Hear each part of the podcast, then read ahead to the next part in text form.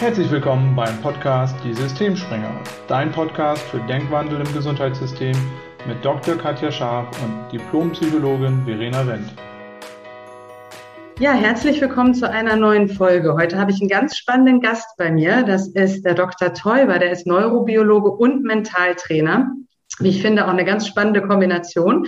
Und der beantwortet uns heute ganz spannende Fragen zum Zusammenspiel von Körper und Psyche und welche Rolle Gedanken auch im Heilungsprozess spielen können.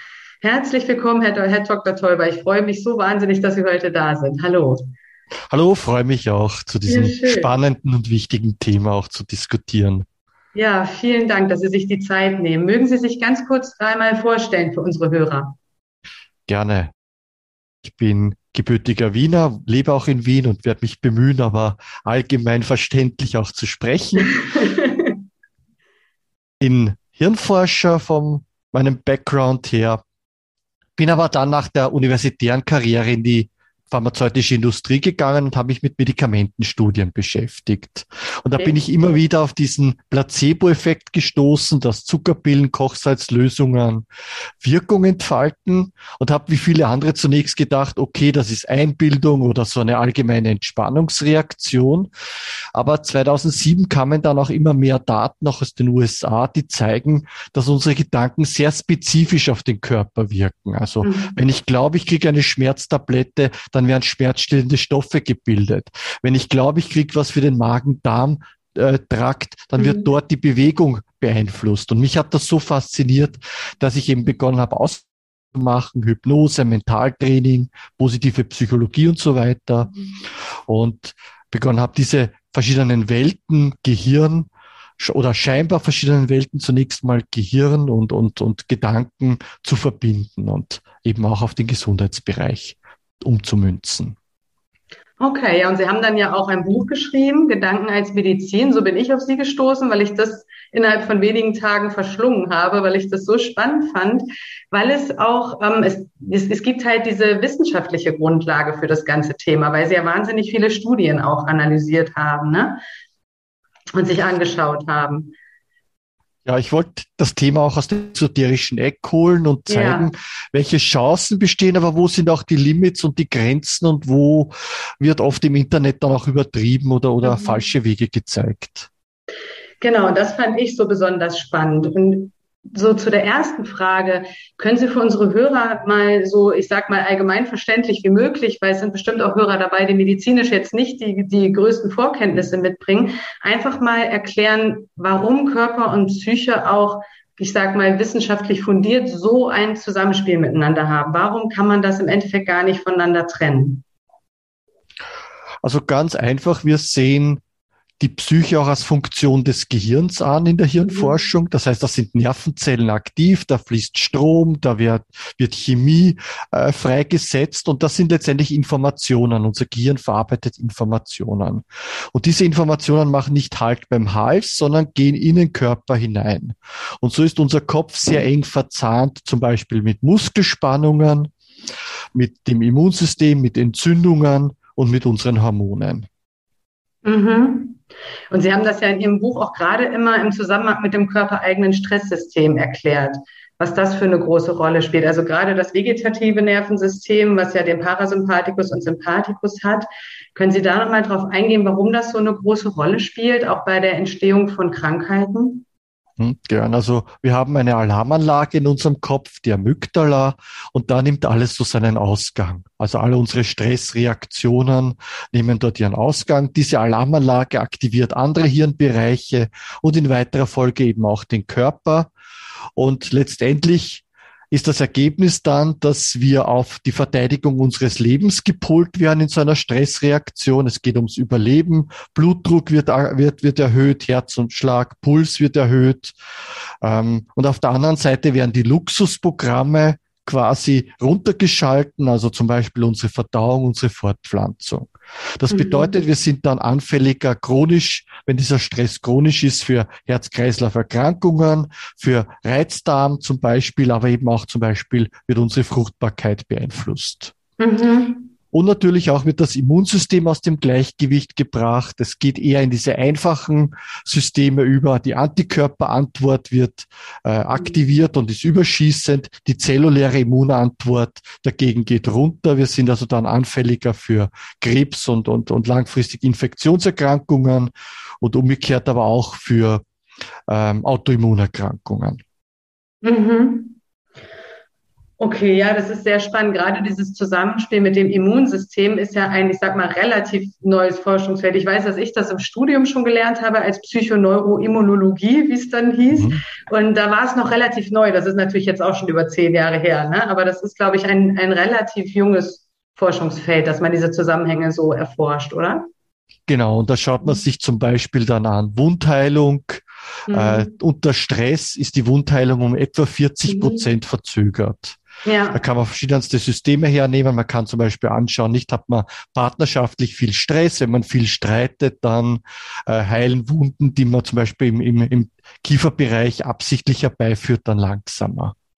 Ja, ist total spannend, weil ich da auch mal eine Studie zu gelesen habe, wie wichtig das ist, gelassen in Operationen reinzugehen, genau aus dem Grund, weil die Wundheilung dann einfach besser ablaufen kann, je gelassener man ist. Ne?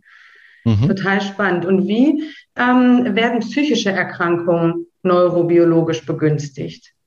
Das mhm. hängt ja auch wieder mit Stress zusammen, aber wie würden Sie das, wie können Sie das erklären? Welche Prozesse spielen da im Körper und im Gehirn eine Rolle, dass psychische Erkrankungen entstehen? Letztlich geht es um unsere Stressachse. Die hat zwei Anteile. Die Aktivierung, also der Stress selbst, das Aufregen, ganz einfach mhm. gesagt, mhm. und die Stressberuhigung, das Abregen. Und das ist eigentlich ein ganz normales Spiel zwischen Auf- und Abregen. So funktioniert unser Leben. Es, es funktioniert im Prinzip in solchen Wellen von Aktivierung und wieder Beruhigung. Und dieses Stresssystem wird sehr, sehr früh angelegt, nämlich eigentlich schon im Mutterleib. Das heißt, das ungeborene Kind entwickelt im Gehirn schon Strukturen, um sich auf Stress äh, beruhigen zu können. Das passiert im sogenannten Hippocampus.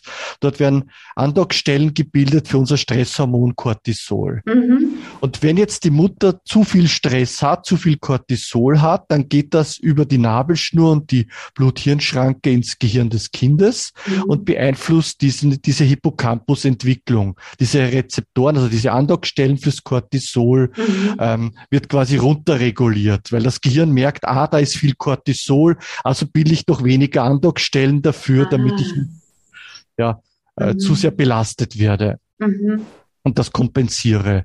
Und diese zu wenig an Andockstellen für das Cortisol schleppt dann lebenslang mit uns mit und bedeutet, dass wir uns weniger gut beruhigen können, weil eben das mhm. Cortisol bindet eben im Gehirn dann diese, äh, mhm. an diese Andockstellen und das Gehirn beginnt dann äh, Informationen zu äh, schicken, dass wir uns auf dieses, auf diesen Stress auch wieder beruhigen sollen. Und das kommt eben dann aus dem Gleichgewicht. Diese Stressachse kommt aus dem Gleichgewicht. Das heißt, wir können uns äh, aufregen, aber nicht mehr so gut abregen. Mhm. Und dadurch aber, wie bei einem Fass Wasser, wo ein Tropfen nach den anderen dazukommt. Irgendwann kommt dieses Fass dann zum Überlaufen und, und, und wir entwickeln eben Erkrankungen. Zunächst sind es einfach, ist es einfach nur Stress, der zu viel ist, aber dann kommen eben Angsterkrankungen, weiter Folge Depressionen. Ja, das ist total spannend. Also auch für mich als Psychotherapeutin, ich kenne das ja eher aus der Praxis. Ich habe die Grundlagen im Studium mal gelernt, aber ich erlebe das in der Praxis genauso, wie Sie es sagen, dass meine Patienten die mit Angststörung, Depression oder was auch immer für eine Erkrankung kommen, dass die eben, und das weiß, weiß ja auch jeder Therapeut so, die haben halt oft in der frühen Kindheit mehr Stress erlebt. Das ist oft ein Zusammenhang, den man sieht und man merkt auch, dass man da immer dauerhaft dran arbeiten muss. Also das ist nichts, was man sozusagen komplett wieder verändern kann. Also dass man von, man ist schnell gestresst und man fährt langsam runter zu, man ist total entspannt, ist im Lebensweg wahrscheinlich irgendwie nicht mehr so richtig möglich, weil einfach da im Gehirn auch schon bestimmte Prozesse so angelegt sind, dass man dann immer dazu neigt, sich ein bisschen schneller aufzuregen, ein bisschen länger zu brauchen, sich zu beruhigen. Aber meine Erfahrung ist auch, man kann natürlich schon eine Menge machen. Also wenn man diesen Zusammenhang kennt, kann man mit ganz vielen Strategien, da kommen wir am Ende ja auch nochmal zu, warum dieses, äh, ich sag mal, Trendthema Achtsamkeit gerade auch in der Therapie so eine große Rolle spielt, dass man durchaus darauf Einfluss nehmen kann. Aber ich glaube, es hilft auch vielen Menschen, wenn sie einfach wissen, okay, manche Dinge sind dann auch einfach so, weil viele regen sich ja dann obendrein noch darüber auf, dass es so ist, dass sie so schnell gestresst sind oder dass sie sich nicht irgendwie gelassener geben können, wenn sie sich mit anderen Menschen vergleichen. Und deswegen finde ich das total spannend, da mal so eine wissenschaftliche Grundlage für zu hören. Und das andere, ich kenne mich ja mit Depressionen sehr gut aus, aber was ich tatsächlich nicht wusste, ist, ich hoffe, ich sage das jetzt richtig, aber dass, wenn man zu wenig Serotonin hat, stand, glaube ich, in Ihrem Buch, kann man sich auch wieder langsamer beruhigen. Also dass das Serotonin auch irgendwie, wenn man gestresst ist, dass, ähm, jetzt weiß ich nicht mehr, wie es war. Ich weiß nur, zu wenig Serotonin steht ja im Zusammenhang mit Depressionen. Das war so ja mein Kenntnisstand. Und irgendwo hatten Sie sowas in Ihrem Buch zu Serotonin, wo stand, dass Serotonin auch dazu führt, dass man sich, glaube ich, langsamer wieder beruhigen kann. Stimmt das nach einer Stressreaktion? Mhm.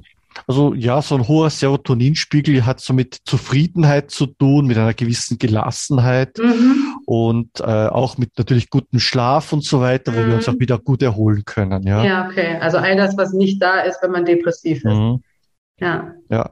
Also es ist sehr, sehr spannend, wie eben Psychotherapie und, und quasi die Menschen und Hirnforschung zueinander gefunden haben, eigentlich so die letzten 10, 20 Jahre. Mhm. Ich darf das als Wiener sagen, bei Sigmund Freud. Aber er war total frustriert, weil er nicht erkennen konnte, wo da die Psyche sitzt. Mhm. Es gab einfach die technischen Möglichkeiten damals nicht. Klar Bereich quasi losgelöst von der Hirnforschung, von der Theorie. Und die sind so über Jahrzehnte quasi getrennt gelaufen haben gesagt, ja, mit den Verrückten, da rede ich nicht. Und die Psychothera Psychologen und die Psychotherapeuten haben gesagt, ja, mit diesen Materialisten, wo wollen wir auch nichts zu tun haben. Und das hat sich die letzten 10, 20 Jahre geändert und daraus ist eine sehr fruchtbare und tolle Partnerschaft entstanden, mhm. weil man jetzt zusammenbringen kann, ja, ich habe die Erfahrung, was passiert so, in, wenn in frühen Jahren was nicht ganz gut läuft, mhm. dann in weiterer Folge und die Hirnforschung wiederum kann es erklären, was da im Hirn passiert. Mhm. Ja, da hat natürlich auch ähm, die Weiterentwicklung, was diese PET-Scans angeht, also die hirndiagnostischen Verfahren, das hat auch eine große Rolle gespielt, dass man Dinge besser verstehen kann heute, ne, als früher. Mhm, genau. Und was Sie in Ihrem Buch ja auch sagen, fand ich auch total spannend, ist psychosomatisch, was das eigentlich heißt. Weil es ist ja oft so, wenn, wenn Ärzte keine Ursache für eine Erkrankung finden, dann heißt es, ah, das muss psychosomatisch sein. Ja. Und das macht ja Patienten manchmal so ein bisschen irre, weil das wird bei uns schnell in so eine Schublade gesteckt von, das bildet man sich ein. Ja. Ne, so, wenn das psychosomatisch ist, bilde ich mir das ja nur ein. Kenne ich auch, haben mir schon ganz viele Patienten so gesagt. Warum ist das nicht so? Ja, also es ist eigentlich ein Fehldenken der Ärzte, Ärztinnen und Ärzte zu sagen, okay, ich finde körperlich nichts, also ist es quasi geistig, psychisch. Mhm. mhm. In Wahrheit ist es ja immer auch körperlich, also wenn ich einen Schmerz habe, wenn ich, wenn meine Verdauung aus dem Lot ist, nur man sieht es halt irgendwo mit den technischen Möglichkeiten nicht oder es wird mhm. zu wenig genau diagnostiziert. Mhm. Und umgekehrt hat alles natürlich auch immer die psychische Komponente, äh, dass es mich entweder belastet oder verstärkt wird, zum Beispiel, und, und da etwas aus dem Gleichgewicht kommt. Und daher ist eigentlich alles psychosomatisch. Klar, bei manchen Erkrankungen ist die Psyche stärker, bei manchen weniger mhm. stark beteiligt, aber man kann das in Wahrheit nicht voneinander trennen. Und da muss schon ein Umdenken, glaube ich, stattfinden. Die Psychoneuroimmunologie und so weiter hat sich ja dem gewidmet und die Psychosomatik äh, geht jetzt sehr stark eben auf das Thema Stress und mhm. da werden Substanzen wie Interleukin 6 sehr genau äh, untersucht und erforscht. Aber in Wahrheit muss man, muss man das Ganze ja sehr viel breiter für mich ist der Körper und die Psyche sind im Prinzip zwei Codes für ein und dasselbe, aber das ist dann natürlich schon sehr philosophisch auch.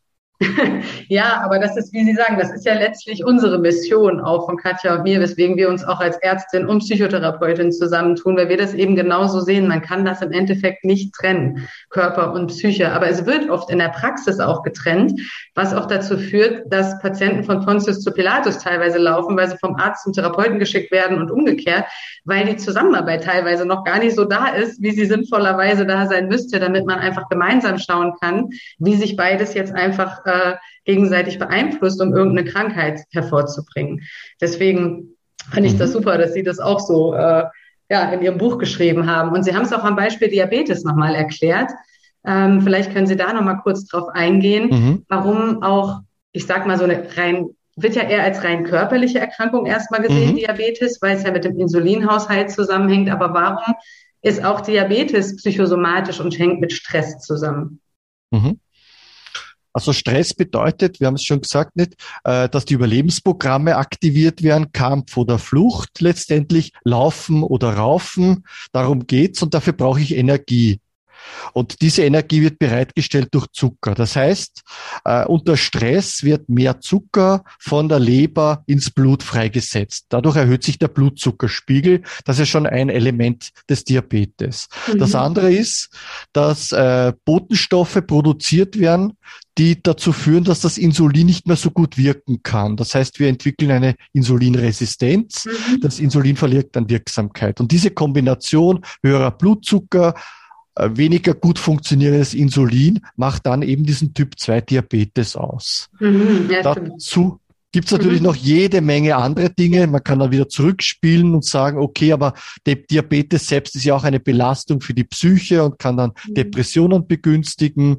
Wir können das auch noch weiter spinnen und, und, und drehen und, und sagen, okay, ja, ähm, äh, wir können zum Beispiel durch Gedanken unseren Blutzuckerspiegel beeinflussen. Es gibt ja Studien, die zeigen, also da äh, wird, ähm, also Menschen arbeiten, also die, in dem Fall Diabetiker äh, spielen am Computer mhm. und es läuft nebenbei eine Uhr.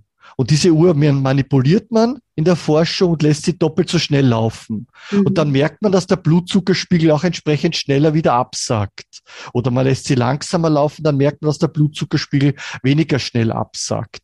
Also unsere Zeitwahrnehmung zum Beispiel, was wir glauben, wie die Zeit vergeht, hat auch einen Einfluss dann auf den Blutzuckerspiegel. Also ist extrem spannend, wie Gedanken, Psyche und äh, Diabetes zusammenhängen.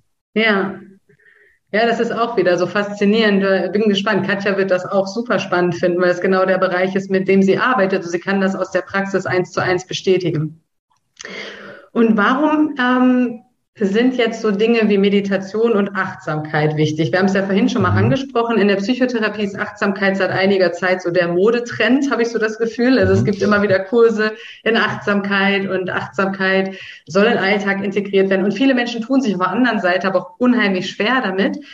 Und ähm, es ist ja auch so, dass wir in einer wahnsinnig schnelllebigen Zeit mit wahnsinnig viel Input auch äh, digitaler Art sozusagen leben und es ja viele Studien inzwischen gibt, die zeigen, das macht die Psyche irgendwie auch krank. Also es ist nicht besonders gesund für uns, wenn wir immer in so einem Dauerstressmodus immer Informationen rein, wenn wir so leben. Und warum ist das so zum einen und warum helfen Methoden wie Meditation und Achtsamkeit, um psychisch auch ja gesünder zu sein oder wieder gesünder zu werden, gesund zu bleiben.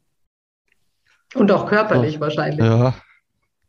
Also Achtsamkeit, also einfach beobachten, ohne zu bewerten, ohne was verändern zu wollen, war so vor, ich schätze mal zweieinhalbtausend, dreitausend Jahren muss das gewesen sein, eine echte Revolution im Denken. Mhm. Weil davor hat man gesagt, okay, Probleme entweder man ignoriert sie, man unterdrückt sie oder man bekämpft sie. Mhm. Und dann kam plötzlich dieser dritte Weg, dieser dritte Ansatz zu sagen, okay, ähm, was ist, wenn ich mit dem Problem in Kontakt bin, mhm. aber mich da nicht sozusagen hineinziehen lasse in diesen Sumpf. Das heißt, letztendlich, ich beobachte das Problem, aber ich bewerte es nicht gleich. Ich komme nicht gleich in diese ganze negative emotionale, emotionale Verarbeitung. Mhm. Das war eine Revolution im Denken, die wir äh, vor ein paar Jahren wissenschaftlich begonnen haben zu untersuchen. Also so die ersten äh, Ansätze waren so in den 70er Jahren, John Kabat-Zinn und so weiter in Boston, der das Ganze äh, auch sich mal angeschaut hat, was passiert da körperlich, was passiert da psychisch, wenn wir Achtsamkeitsübungen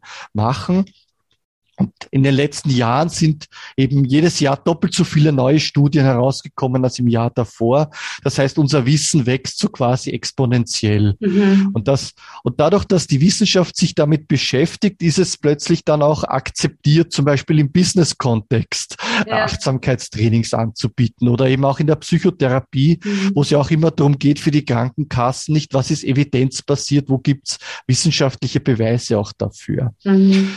Und letztendlich geht es zunächst einmal um Entspannung. Also wir haben schon ja diskutiert nicht, dass Stress ja den Körper in vielfältiger Weise beeinflussen kann, Hormonhaushalt zum Beispiel, Entzündungen, das Immunsystem. Und jetzt gibt's genau diesen gegenteiligen Effekt. Statt der Stressreaktion gibt's die Entspannungsreaktion. Und damit kommen diese Prozesse dann wieder ins Gleichgewicht. Mhm. So weit wie möglich kann ich also durch Entspannung dann auch wieder reversibel diese Veränderungen ähm, in Angriff nehmen diese zunächst Negativen dann wieder ins Positive zurückführen. Äh, mhm. Und ähm, muss ich natürlich immer anschauen, wie weit geht das und so weiter. Und Meditation ist dann letztendlich eine sehr effektive Form, die, wahrscheinlich die effektivste Form von Entspannung. Mhm. Körper und Geist können sich beruhigen. Und das eine ist natürlich über Atmung, über körperliche Prozesse, dass ich die Sinne zum Beispiel äh, runterschalte, äh, diese Außenreize rausfiltere, mhm. diese Bewertungen äh, reduziere. Aber vermutlich spielt da noch sehr viel mehr eine Rolle. Zum Beispiel auch, dass ähm, ich mit Meditationen dann mehr neue Gehirnstrukturen antrainiere, das Stirnhirn zum Beispiel gestärkt wird, dass Emotionen besser kontrollieren kann dadurch, dass mhm. ich ein mhm. neues Mindset, vielleicht eine neue Lebensphilosophie mir aneigne, die dazu führt, dass ich gelassener mit der Welt auch umgehe oder vielleicht sogar in die Spiritualität finde, einen Sinn sehe und meine Selbstwirksamkeit erhöhe und mich da stärker einbette sozusagen in die Welt. Mhm. Ja, und es ist ja im Endeffekt so, dass oft so Teufelskreise entstehen. Ne? Wenn man gestresst ist, dann äh, kann man zum Beispiel schlechter schlafen. Wenn man schlechter schläft, ist man noch gestresster. Wenn man dann schon ohnehin nicht ausgeruht und gestresst ist, dann ist man auch reizbarer, dann hat man wieder mehr Konflikte. Dann, dann führt immer so eins zum anderen. Und das ist letztlich eine Möglichkeit, zum Gegenspieler zu haben. Das eine hat man halt, aber man kann die Meditation und Achtsamkeit nutzen als Gegenspieler, um auch wieder ähm, den Körper und die Psyche zwischendurch mal zur Ruhe zu bringen, ne? damit sich das nicht so aufschaukelt, weil wir wissen ja, dass Erkrankungen wie Angststörungen und Depressionen, die passieren, wenn das Aufschaukelungsprozesse über eine lange Zeit sind, dann macht das die Psyche irgendwann krank. Das passiert ja auch nicht von heute auf morgen. Deswegen lassen mhm. wir das auch so gerne in die Therapie einfließen, weil es im Endeffekt, es ist dann, läuft dann immer eher unter Ressourcen, aber mittlerweile ist da, glaube ich, auch schon so ein Umdenken von Ressourcen hin zu wirklich einer Therapiestrategie, weil es ist eigentlich mehr als das. Es ist ein ganz wichtiger Gegenspieler zu dem anderen Programm, was abläuft. Ne? Mhm. Ja. Genau, in München gibt's ja die Britta Hölzl, die da sehr spannende Forschungen auch dazu ah, ja. gemacht hat äh, okay. äh, zum Thema Achtsamkeit. Also im Prinzip geht's um drei Dinge. Ich lerne meine Aufmerksamkeit besser zu kontrollieren. Kann zum Beispiel dann bedeuten, dass ich mehr auf die Lösung als aufs Problem mhm. schaue. Ja. Ich lerne meine Emotionen, Impulse besser zu kontrollieren, kann dadurch mit Ärger zum Beispiel oder mit Ängsten besser umgehen und die auch wieder runterschalten. Und das dritte ist, meine Selbstwahrnehmung wird gefördert. Also meine körperliche Wahrnehmung, jede Emotion ähm, äh, die sich dann als Gefühl ausdrückt, hat dann eine Körperwahrnehmung, ein zum Beispiel Schmetterlinge im Bauch oder, oder eine, ein knappes Gefühl in der Brust. Und indem ich das besser wahrnehme, äh, kann ich es auch besser steuern letztendlich mhm. dann. Und das heißt also, diese drei Bereiche werden verbessert. Insgesamt meine äh, mein Selbstmanagement, meine mhm. Selbstregulierung wird verbessert ja. und ich bekomme mehr Kontrolle über mich selbst. Mhm. Und auch das ist ja wichtig, das Gefühl zu haben von Kontrolle wirkt ja dann auch wieder gegen Stress und gegen Belastung. Und das kann auch so ein Umdenken im, im, in meinem Mindset bewirken. Also viele Menschen leben so nach dem Motto, ich reg mich nicht auf, die anderen regen mich auf. Ja, das stimmt. In, in Wahrheit entstehen ja diese Emotionen in uns und auch Stress letztendlich entsteht im Kopf. So viel und so gravierend auch äußere äh, Auslöser da sein mögen, aber mhm. letztendlich ist es dann die Bewertung und das System im Kopf, das dann den Stress so richtig befeuert und aktiviert. Und das zu erkennen, ähm, führt dann Menschen eben auch in diese in diese Eigenverantwortung, in dieses selbstbestimmte Leben hinein. Und das mhm. ist so mhm. toll, wenn Menschen das erkennen, ja, hey, ich bin ja eigentlich nicht Zuschauer, sondern ich bin Regisseur meines Lebens. Mhm. Absolut. Ja, und da sind wir auch schon bei der letzten Frage. Ähm, Katja und ich, das hatte ich ja eingangs auch gesagt, sind ja auch kontextuelle Coache. Und in der kontextuellen Philosophie, die wurde auch von einer Psychologin und einem Soziologen begründet, geht es auch viel genau darum, also wie viel wir einfach auch unser eigenes Erleben selbst in der Hand haben. Und da haben Sie am Ende Ihres Buchs auch einen ganz spannenden Abschnitt noch zu dem Thema Vergebung. Und da würde ich gerne zum Schluss nochmal drauf eingehen, weil Vergebung ist auch nach unserer Auffassung, auch in der kontextuellen Philosophie, eine ganz große Komponente, weil viele Menschen ja festhängen in Vorwürfen, Vorwürfen an Menschen, Vorwürfen an die Vergangenheit. Und sie haben irgendwie sowas geschrieben wie das Aussteigen aus Konflikten, Schuld und Groll. Mhm. Ah ja, ich höre Sie wieder. Ich habe Sie, Sie sind gerade weg gewesen. Ich dachte, die Verbindung wäre weg. Ja, super. Sei gesundheitsförderlich. Können Sie das vielleicht nochmal ausführen? Mhm. Also grundsätzlich Ärger, Schuld, Hass, diese ganzen Gefühle sind wie Gifte im Gehirn letztendlich. Mhm. Sie haben zwar ihren Bedeutung, dass sie uns sagen, da ist was nicht in Ordnung, da stimmt was nicht und sie eben wie eben Stress generell dass wir mehr Energie freisetzen. Also wenn wir uns ärgern zum Beispiel, trauen wir uns mehr Dinge, als wenn wir äh, uns nicht ärgern oder ängstlich sind mhm. und gehen da eher Konflikte ein. Also sie haben eine aktivierende äh, Funktion, sie geben uns Energie und haben daher ihren Wert. Aber wenn sie dann zu lange bleiben, wenn wir sie nicht richtig äh, verarbeiten können, ähm, und mhm. verzeihen können ist daher auch eine Form von Entgiften, von Entspannen, von Frieden finden und dann auch tue. Also mhm. es geht letztendlich da auch um mich selber.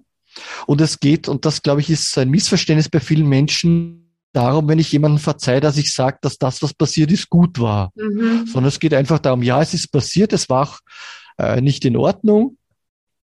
Ähm, aber jetzt geht es auch darum, dass es mir gut geht und mhm. dass äh, da auch ein Friede einkehrt, dass vielleicht jeder friedlich seines Weges geht. Ja. Und da ist das zweite Missverständnis dann oft, dass Verzeihen eben nicht so ein 0-1 ist. Entweder habe ich verziehen oder ich habe nicht verziehen, sondern es ist so ein Prozess, der schrittweise, schubweise oft auch wird und eine Reise meiner eigenen Persönlichkeitsentwicklung. Mhm. Vielleicht werde ich nie hundertprozentig verzeihen können, was passiert. Jetzt sind Sie kurz weg. Gut. Ja. Mhm. Mhm. Ja. Genau, also es ist ein Prozess im Sinne von, es ist jetzt nicht so ein Schalter, den man umlegt. Also viele Menschen haben ja immer gerne so einen Schalter, so es ist entweder so oder so und dann ne, ist es anders. Aber es ist ja letztlich mit vielen Dingen so, dass es ein Prozess ist. Und das ist mhm. auch mit dem Thema Vergebung so. Aber wenn ich jemandem vergebe, wem auch immer, dann tue ich das ja auch für mich in erster Linie und nicht für den anderen, damit ich mich wieder frei mache von all den Gefühlen von ähm, Ärger, Wut, Enttäuschung, die man ja hat, wenn man nicht vergibt und wenn man weiter in so einem Groll bleibt. Und mhm. von daher, ja, kann ich Ihnen da nur 100 Prozent zustimmen, ist Vergebung, und das, Sie sagten, das kommt auch aus dem Hawaiianischen, weil die das wohl in ihrer Kultur sehr praktizieren, Vergebung und auch schon, es gibt ja viele Kulturen, die ähm, ja, die ganz, ich sag mal, intuitiv so leben, dass sie gucken, was tut mir gut und was ist gut für, für die Psyche. Ne? Und da haben sie die hawaiianische angeführt, fand ich auch ganz spannend, dass die so leben, dass sie sagen, es ist total wichtig, Menschen zu vergeben, um aus diesem Groll einfach auszusteigen und um einfach gesund zu bleiben, weil sie wahrscheinlich auch festgestellt haben, dass man sonst krank wird. Und das ist ja auch einfach so. So ist es. Also im Prinzip haben alle spirituellen Praktiken, alle Religionen mhm. dieses Thema auf ihrer Agenda und letztendlich um. Und das ist also Schuld und wie kann ich mich von Schuld sozusagen befreien? Wie gehe ich mit Ärger um? Wie gehe ich mit Hass um? Und wie kann ich eben auch verzeihen, weil ähm, man offensichtlich erkannt hat, intuitiv auch, dass es einem selber nicht gut tut, dass es eine extreme und natürlich sich auch ausbreitet. Also im Prinzip nicht ähm, ähm, kann das dann bis zum Rosenkrieg gehen, äh, sozusagen dem anderen was Schlechtes und dann gibt es mhm. die Retourkutsche und das schaukelt sich dann auf und letztendlich ist keiner Gewinner. Ja. Die moderne. Psychologie kann das bestätigen. Also Rache bringt kurzfristige Erleichterung, ist kurzfristig mhm. positiv unter Anführungszeichen. Langfristig schädlich. Mhm. Und es ist natürlich immer gut, auch langfristig zu denken und unser Leben langfristig auszurichten. Ja, das, das ist sicherlich eine Grundproblematik des Menschen, dass er immer eher danach ausgerichtet ist, was kurzfristig sich gut anfühlt und nicht, nicht unbedingt ja. langfristig. Aber vielen Dank, dass Sie heute dazu beigetragen haben, das Bewusstsein einfach dafür auch zu schärfen, wie diese Prozesse zusammenhängen. Und ich fand das äh, ein super spannendes Interview. Vielen, vielen Dank, dass Sie sich heute die Zeit genommen haben. Und ich glaube, dass das wirklich für für viele Menschen sehr interessant ist. Und unsere Hoffnung ist ja auch, dass es viele Ärzte und Therapeuten erreicht, weil es einfach auch noch neuere Ansätze sind, die vielleicht noch nicht so, ähm, ich sag mal, in, in der Gesellschaft angekommen sind und auch noch nicht so ganz in der Ausbildung von Ärzten und Therapeuten, vermute ich mal, angekommen sind. Und das ist ja etwas, was, was Katja und ich auch ein Stück weit mit verändern wollen und auf den Weg bringen äh, wollen, dass sich da die Medizin, die Therapie ein bisschen weiterentwickelt. Und da finde ich Ihre Ansätze, die eben auch wissenschaftlich fundiert sind, wahnsinnig spannend und hilfreich. Vielen Dank, dass Sie heute da waren. Hat großen Spaß gemacht. Und wenn ich ein Abschlussstatement machen darf, dann würde ich Gerne. eine altindische Weisheit ausgraben. Steht, ist ja nicht von mir, ich habe es nur wissenschaftlich überprüft. Mhm. Und in dieser altindischen Weisheit wird gesagt, wir bringen Paar in Ordnung, warum nicht auch unsere Gedanken? Das stimmt. Ja, das war doch ein schönes Schlusswort. Dann vielen Dank, wie gesagt, dass Sie heute da waren. Und dann freue ich mich, wenn wir vielleicht weiter in Kontakt bleiben und ähm, das nicht das letzte Interview geblieben ist. Die Katja würde auch sehr gerne nochmal dabei sein. Vielen Dank.